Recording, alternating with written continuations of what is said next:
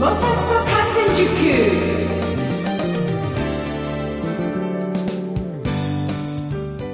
月18日金曜日夜9時になりました。皆さんこんばんは。喋れるモータースポーツジャーナリストのカズ小林です。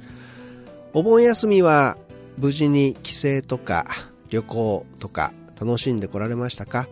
なんかここね、雨の日がずっと続いてしまって、しかも寒くって、せっかくのこうね、夏休み、子供たちもちょっとかわいそうですよね。こうなんとかちょっと学校が始まるまでにプールとかね海とかちょっと最後ね連れて行ってあげたいですよねさあ、えー高速道路の方はいつもの渋滞とプラスまあお盆ということでね大渋滞となっていましたけれどもお盆とかね正月ぐらいにしかこう運転しないというような人にとってはですね、まあ、この高速道路の移動も大変だったんじゃないかなとね、思いますけど、どうでしたか？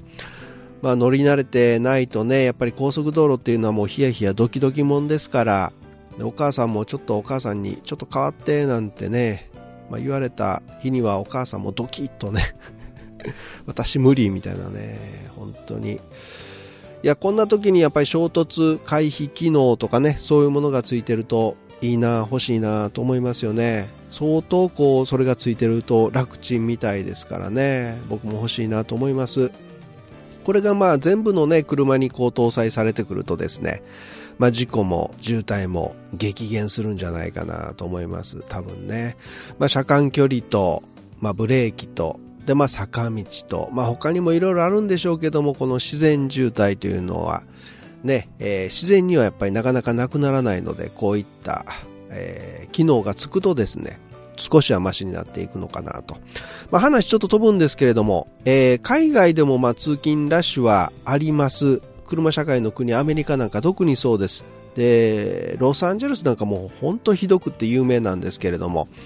えーハワイのオアフ島でもね、朝のこう通勤ラッシュっていうのはすごいんですよ。まあこのお盆休みにね、えーハワイの方行かれた方もおられたんじゃないかなと思いますけれど、えー朝の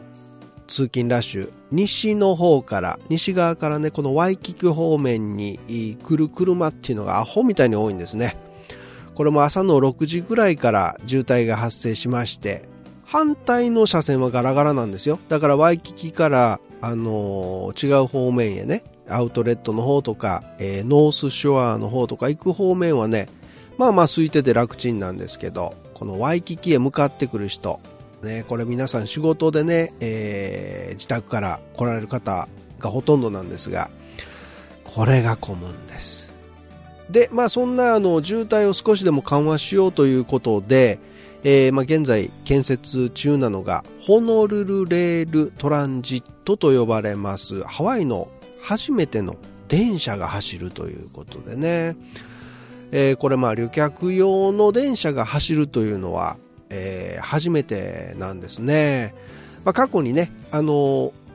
なんですか農作物とか運んでた列車みたいなものはあったらしいんですけれどもこうやって通勤に使うものっていうのは初めてで。で来年から2018年から部分的に開通する予定ということでこの2018年は、えーカポレイっていうところからアロハスタジアムまでがつながると。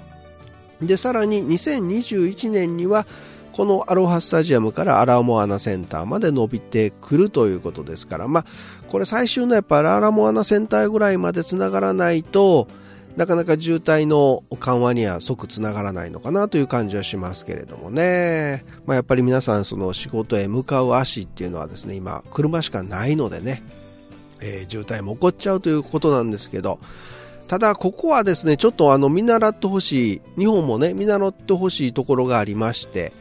えーこれ自家用車などで送り迎えができるようにですねその、まあ、電車の駅には一時的な駐車スペースも設けられると整備されるということなんですね。やっぱりここはあの車社会のアメリカですからその辺がきっちりと整備されていると。だからこそ、えーその整備されている以外のところに、まあ、例えば車駐車したりだのなんだだったりするとですね違反もバンバン取り締まっているというようなのが、まあ、アメリカなんですけれども、まあ、それに引き換えまして日本はねそのそういうスペースなかなか整備されてないですか。らほぼ路中になっちゃうと。ね、でバスとかタクシー優先されててそっち入っていったら切符切られちゃったりするっていうですね。なんかおかしいですよね。公共交通機関が大優先ということになってますから、まあ、その辺もちょっとやっぱり日本も車社会ですからね、えー、あってもいいんじゃないかなと思いますけれども。やっぱりそんなの路中ですから例えば2車線ある道路でも駅の下なんかにあるね、道で、1車線がもうそんなお迎え待ちの車で塞がっている場所なんかっていうのは結構多いですよね、全国どこ見てもね。結構危険だと思ったりしますんでね。はい。で、ハワイのそれなんですけど、キスライドっていうらしいですよ。おしゃれですね。まあ、日本ではちょっとキスライドはないと思うんですけどね。はい、ということで、お盆休み皆さんお疲れ様でした。さあ、今週の放送なんですが今週末に開催されます2017年全日本スーパーフォーミュラー選手権第4戦ツイニンクモテギ 2&4 レースの見どころ他でお送りします。最後までお付き合いください。モタスポ観戦塾この番組はトータルカーメンテナンス2号レーシングの提供でお送りします。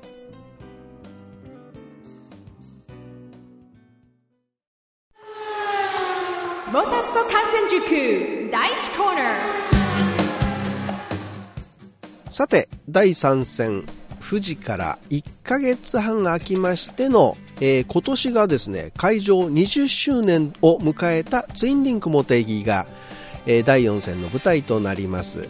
まあこの富士とは全く違う毛色のサーキットということでねモテギ。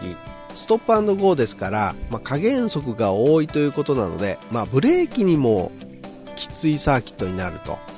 でまだまだあの残暑厳しい中になるかもしれないのでそうなるとですねブレーキの冷却にも、えー、チーム相当気を使うんじゃないかなということなんですね。でコース幅もそんなにめちゃくちゃ広くありませんのででストップアンドゴーと来てますから、まあ、ちょっとやそっとではオーバーテイクができないと。でしかもこの SF14 は近寄りすぎるとまあタービランスを受けちゃう、まあ、あのマシとは言われてますけどやっぱり挙動が乱れてしまうということもありますからね。やっぱりそういった面でも抜くのは難しいと。でそこでレースを面白くするために、えー、開催している日本レースプロモーションは何をしたかというとですね、えー、現在ワンメイクでタイヤを供給しております横浜タイヤが2種類のタイヤをこの茂木に持ち込んできます、えー、通常、まあ、今レースに使用されているのはミディアムタイヤなんですがそれに加えてソフトタイヤを今回持ち込んでくると、まあ、今年もなんですけどね。でこのタイヤなんですがエンジン開発テストの中で、えー、まあ数種類まあ、いろんなものを試してその中からこう絞り込まれた厳選されたえソフトタイヤを持ち込んでくるということで、え昨年よりもグリップが高くなって、まあ、その代わりに寿命が、まあ、ライフが短い設計になっているということなんです。まあ、茂木はタイヤに、ま比較的優しいサーキット、路面ということなので、まあ、ライフに関してはあ、まあ、他のサーキットに比べると少し長いかもしれませんが基本は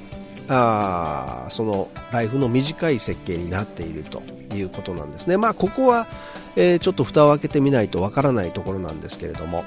で、えー、決勝レースではこのソフトタイヤとミディアムタイヤの両方を使わないといけないですよというルールがありますので、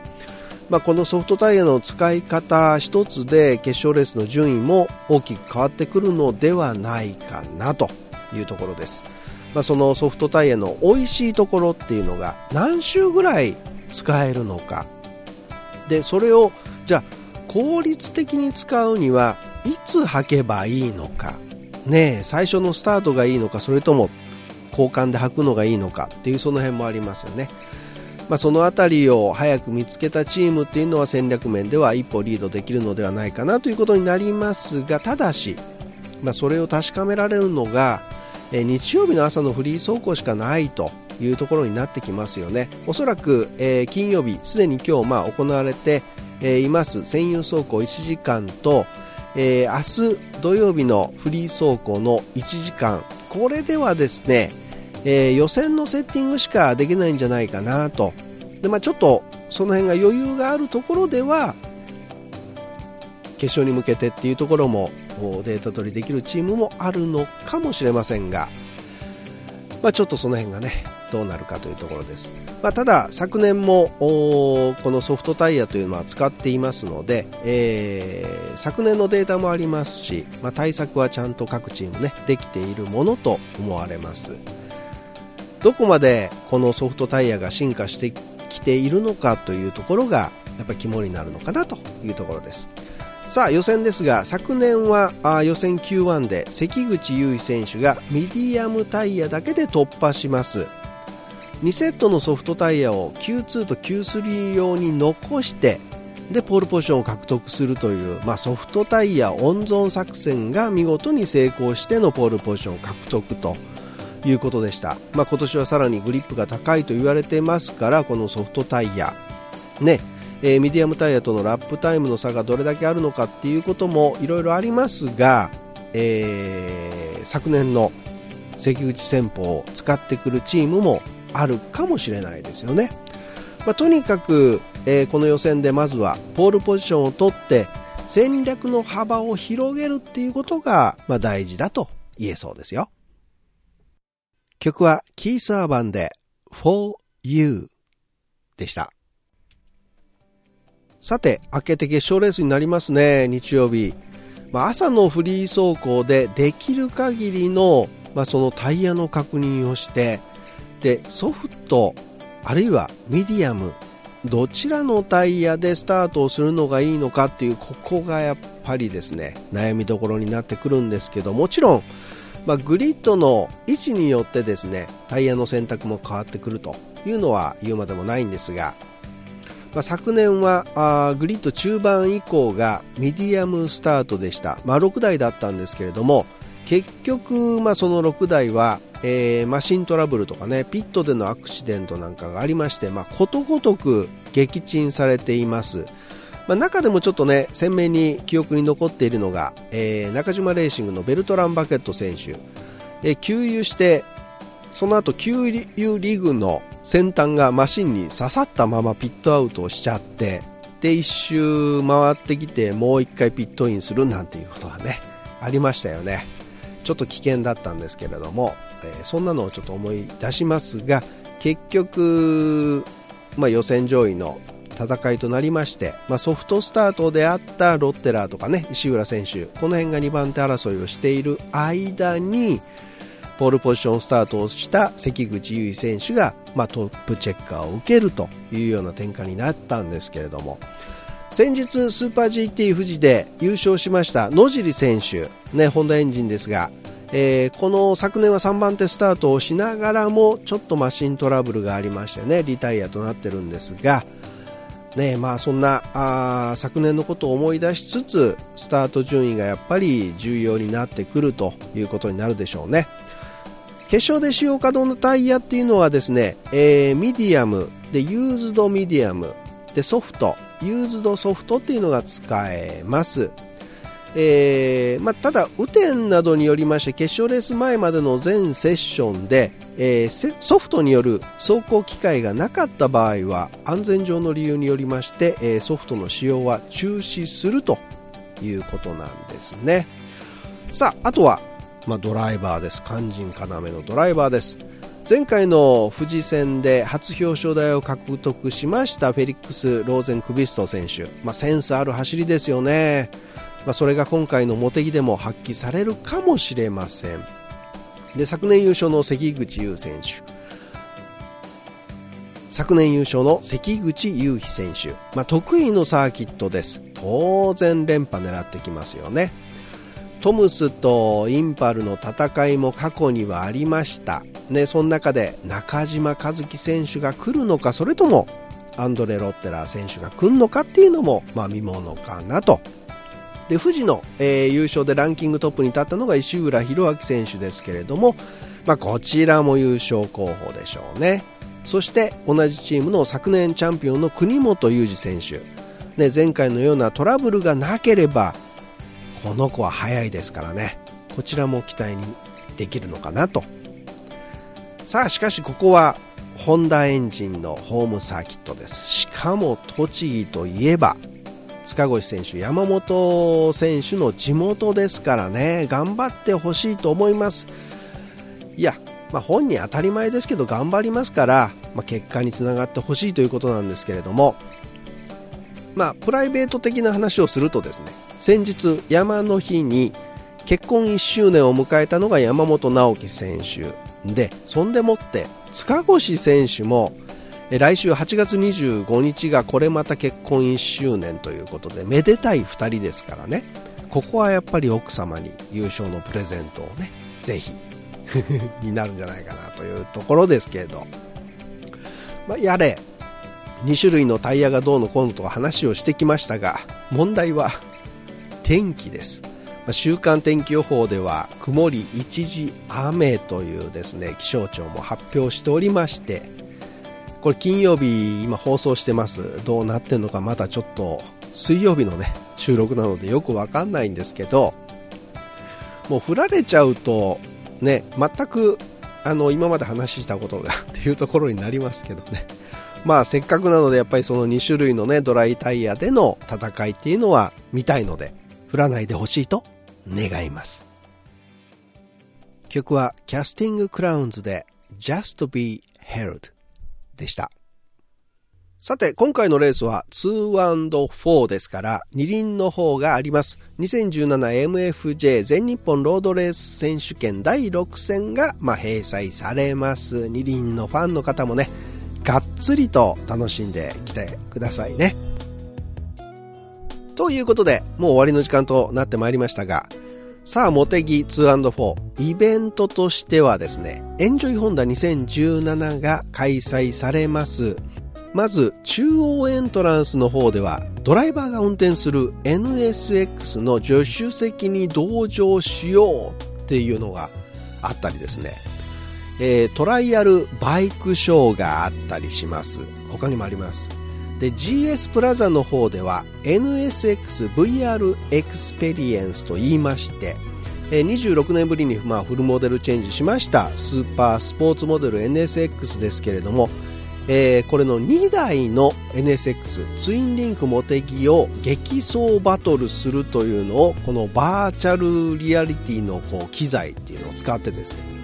360度でこう楽しめるということなんです。もういわゆるこの頭にかぶって目の前にこうゴーグルをつけてみたいなあれですよね。であれで360度わーっとこうバーチャルリアリティ映像がですねリアルに体験できると。もうこれもね面白い、ね、体験ができそうですよね。えー、スーパーフォーミュラーオフィシャルステージとしましては、ホンダレーシングライダーとかですね、ドライバー、あと監督さんなんかも来て、えー、スペシャルゲストによるトークショーも実施する予定ということですからね。こちらの方は参加選手とかね、監督の方は、あホームページの方でね、ご確認いただいて、時間の方もね、確認いただいて、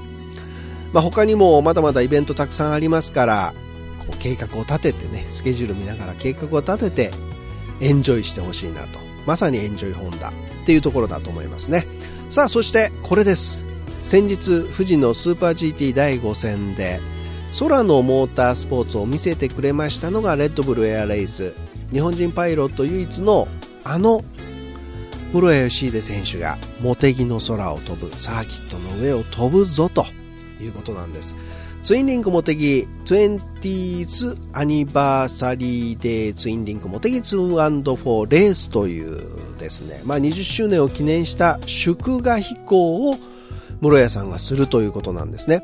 9年ぶりにモテギの空に帰ってくると。そうなんです。室谷選手は、えー、2007年と2008年にこのツインリンクモテギで開催しました FAI オートボルテージアエロバティックス日本グランプリに参加しておられたんですよね。まあその頃から知ってるよ、見てたよっていう人もいるかもしれませんが、まあ、今回ね、ツインリンクモテギの空を飛ぶと、どんなパフォーマンスを見せてくれるのか、この間の富士はね、相当なこともやってくれましたからね、こちらも相当楽しみにしていていいんじゃないかなと思います。ただ、飛行機はね、天候に左右されますからね、有視界飛行ですから見えないと飛べないですから、まあ、風とね、えー、まあとにかくスッキリした天気になってほしいですよね。